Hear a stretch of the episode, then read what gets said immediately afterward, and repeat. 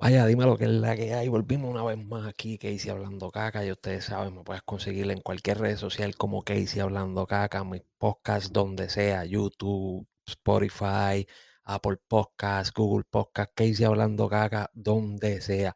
Oye, rápido, rápido el punto, porque no quiero hablar mucha caca, aunque voy a hablar demasiado caca después de esto. Eh, el sábado fue la pelea de Samito Santana contra Gallo de Producer, mucha gente la vio, mucha gente la compró, se vendió bastante bien. No sé si fue porque le están cogiendo amor al deporte, al poseo, o simplemente porque querían ver perder o ganar a uno de los dos, porque pues obviamente alguien tenía que perder, alguien tenía que ganar.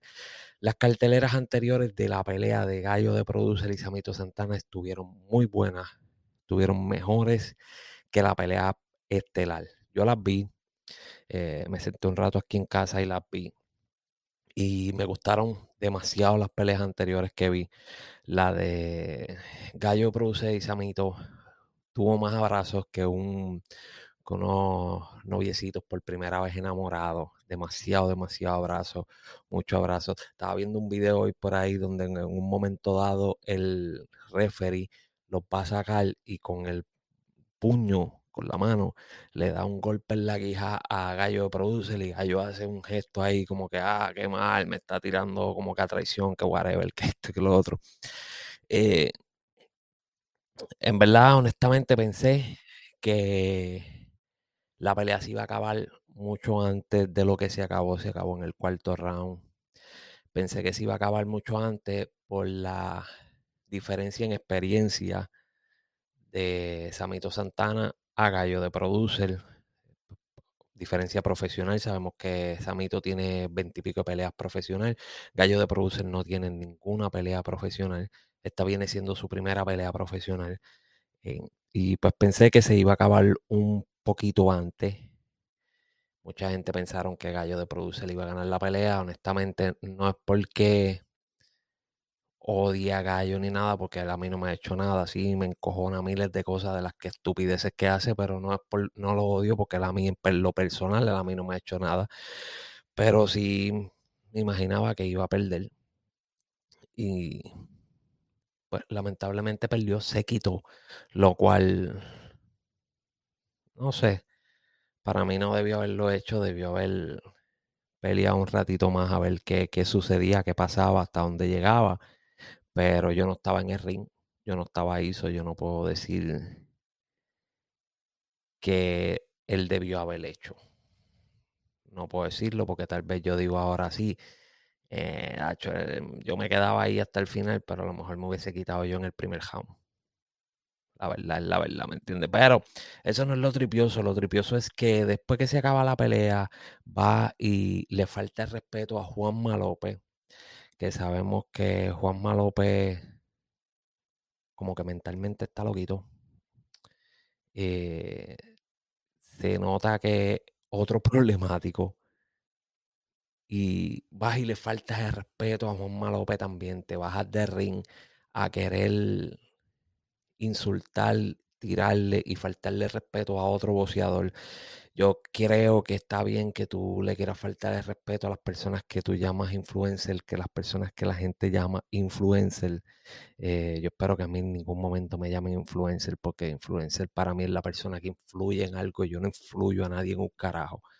Eh, en verdad, este, si tú quieres faltarle respeto a los influencers, como tú dices, faltarle respeto porque están en tu misma categoría, están en tu misma área. Pero a un boxeador, a una persona que, que ha dado bastante de su vida por este tipo de deporte difícil, tú faltarle respeto, eh, está de más, en verdad, ¿sabes?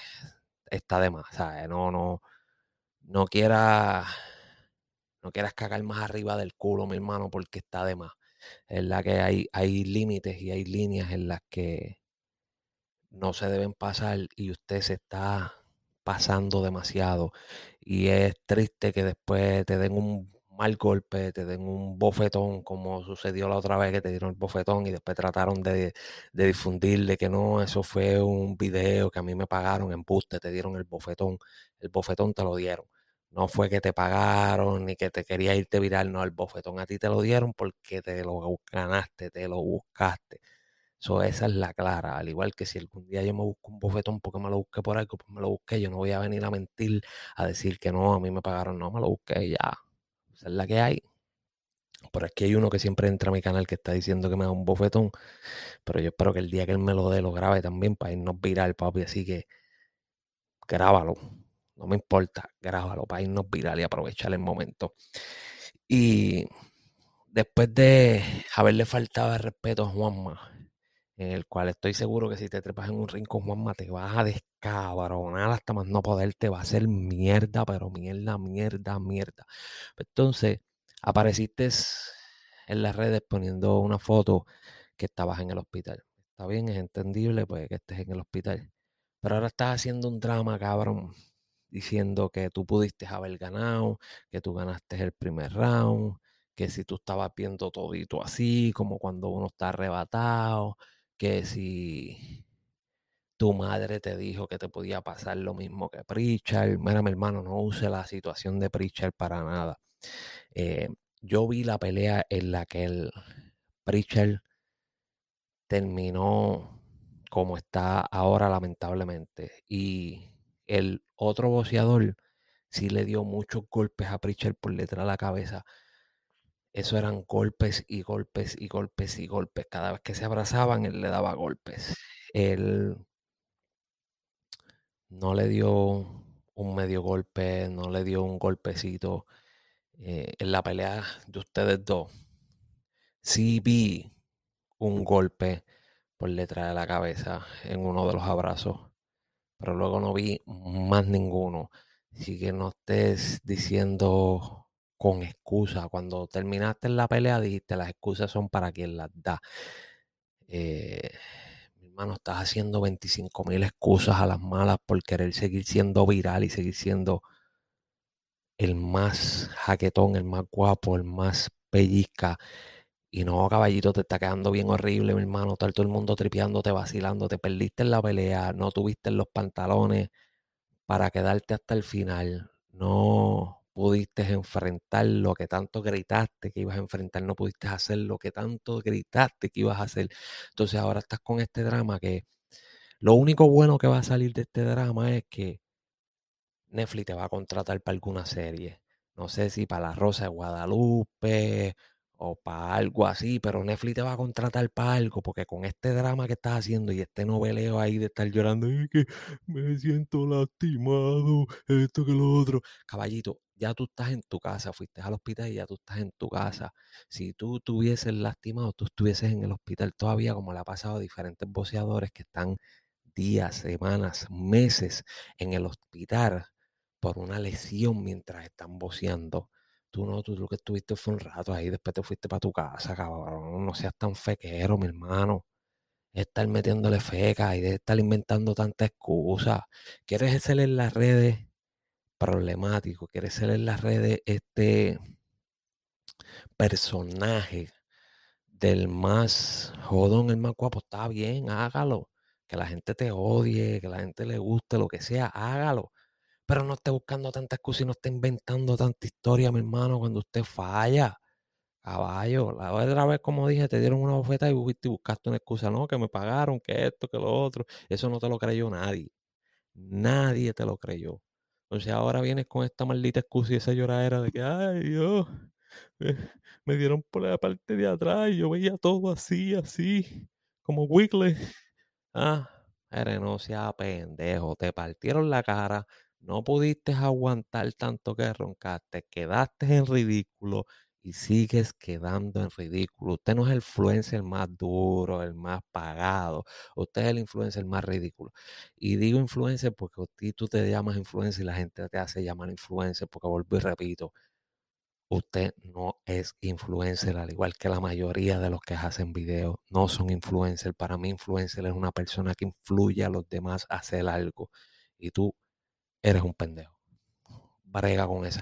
Y ahora, si quieren, llevarle en el video a Gallo para que frontee por ahí, de que si me va una oferta, que si me va a subir a un ring, que esto, que lo otro. Yo no soy boceador. Yo no me voy a subir a un ring. Yo no voy a hacer drama, esto y lo otro. acuérdate que las cosas no son lo que se ven. De esa cámara para acá no es lo mismo que de esa cámara para allá. Así que nada, nos vemos la próxima. Cuídense, pasarla bien. Este es Casey hablando caga. Por ahí les sigo trayendo más contenido y un par de cositas que estoy creando y que estoy trabajando. Ustedes saben que en esta pendeja yo la trabajo solo. Yo soy el mismo que brega con la computadora, consola, micrófono, cámara, edición, producción, todo lo brego yo solo. Eh, estoy trabajando un par de cositas, así que pendiente en esas cositas. Síganme en las redes como Casey hablando caga, TikTok, Facebook, Instagram. Eh, coño, tengo que abrir un Twitter, en verdad, porque Twitter como que está encendido estos últimos momentos, pero vamos a darle por ahí. Nos vemos en la próxima, cuídense.